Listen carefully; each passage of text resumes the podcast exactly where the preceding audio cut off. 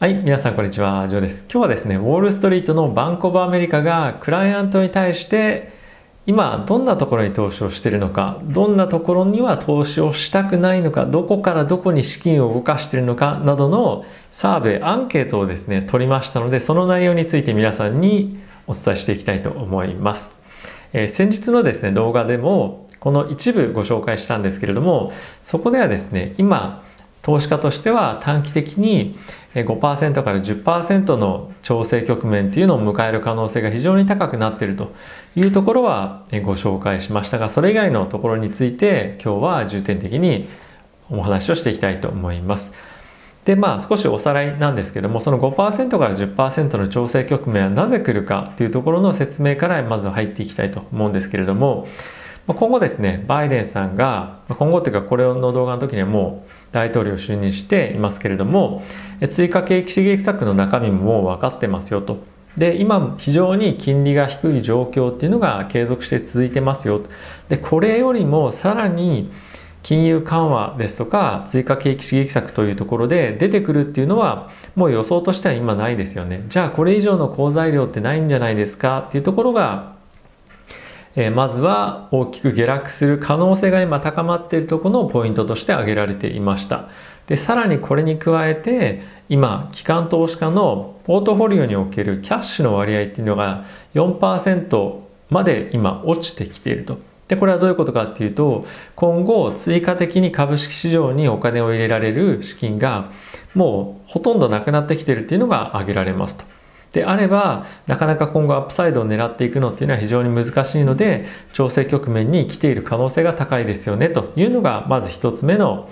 ポイントでした。でこれ以外どんなところがあったのかっていうのをご紹介していきたいと思うんですが今ですね非常にビットコインのボラティティが高くて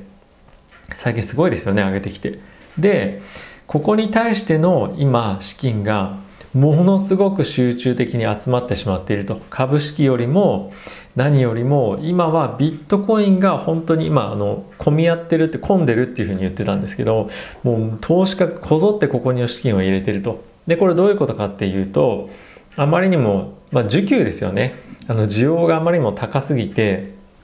価格が上がりすぎてるっていう状況になってると思うんですが、まあ、今後これがえー、需給が改善するのかというかあの調整するのかどうかっていうのは、まあ、正直そこまでは書いてはいませんでした。ただし、まあ、このままどんどんどんどん上がっていくだけっていうのはないのかなと思いますし、まあ、今度ですね、えー、財務長官に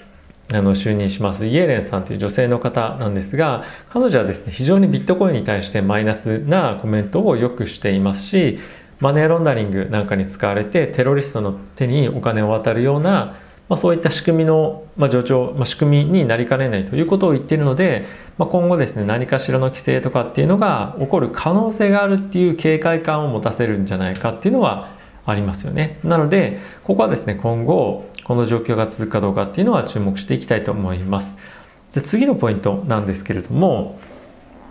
2002年以来これリーマンショックの少し前のタイミングですよね。2002年以来の最高の決算シーズンを迎えるんではないかというふうな予想を、えー、していました。でえっ、とですねそれに、まあ、と、まあ、同じような内容なんですが付随して今74%の投資家が景気拡大の最初のステージに今我々はいるというふうに言っています。これはですね2010年以来のえー、この70 73%では数字となっていてなのでほとんどの投資家がこれから経済の成長っていうのがまた始まるんだよっていうのを言ってるんですね。これが今終わりなんだよとか途中なんだよじゃなくて今から投資あの経済が成長していくということを言っています。なので、まあ、これは別の言い方をすると今後も継続的に株式市場は上がっていきますよということをですね言っているということになりますね。でこの1月にどんな投資家があの資金の移動をしたかっていうのがここからの説明になるんですけれども今ですね彼らが売っている銘柄っていうのはヘルスケアですとかテックとか、まあ、とアメリカの株全般といったところになっているんですけれども、まあ、こういったものを売ってどこにお金を入れてるかっていうとこれは景気敏感株と言われる、まあ、エネルギー素材っていうところがメインになっていて、まあ、それに加えて今後上昇金利が上昇してくるというところを見越してですね銀行株そして小型株最近ラッセル2000が非常に上がってますよね。でかつアメリカの株を売ってエマージングマーケットに今比重を大きく大きく置いてるっていうのが今のトレンドとなっています。ちなみにエマージングマーケットなんですけれども全体え、投資家全体の62全、えー、投資家全体の62%が今オーバーウェイトというところでマージングマーケットにお金を入れているという状況になっていてでこれだけマージングマーケットに対してオーバーウェイトっていうんですけども比重を置いて投資をしていると、まあ、そういった今後も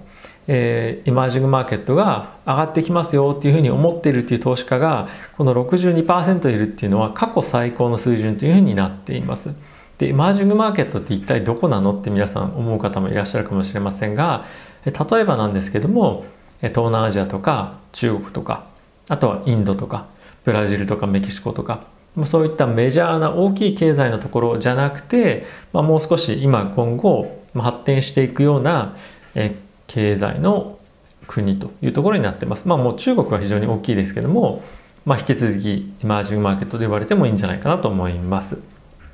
でじゃあ他のところに関しては、え、どうなのかというと、まあ、例えばアメリカもう一旦戻ってみますけれどもアメリカに関してはですねオーバーウェイトの、比率がですね11%も落ちていて今4%の投資家が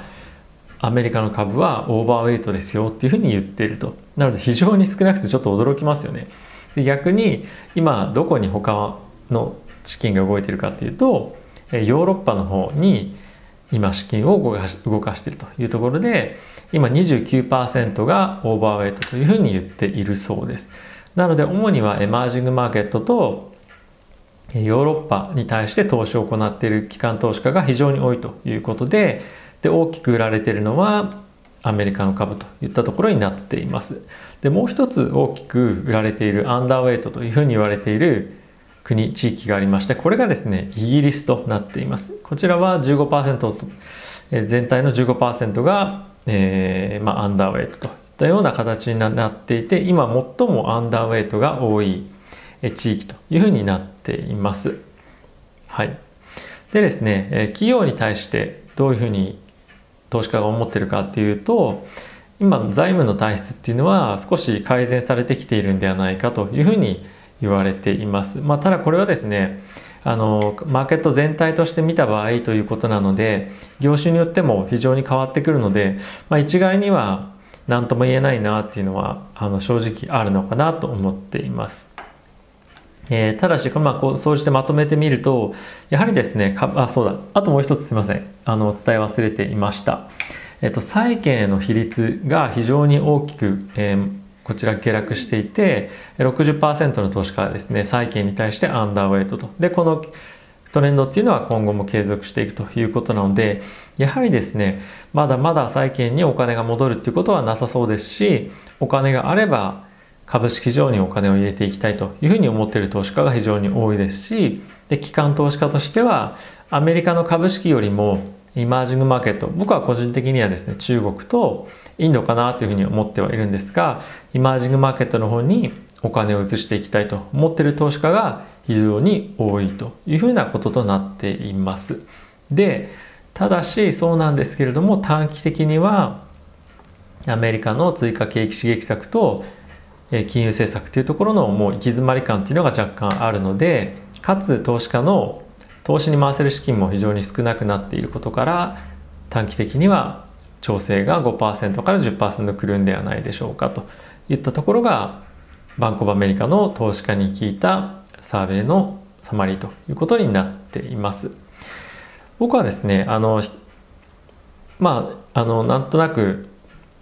同意ではあるんですけども、まあ、個人投資家としてじゃあ今後どこに投資をしていくかというのであれば引き続き主戦場っていうのはアメリカの株式市場かなと思っています。でその中のポートフォリオの一部をですね分散させたりとかしていく中ではインドですとか中国っていうところが使えるかなと思ってはいるもののやはりメインはアメリカなんではないかなと思っています、うん。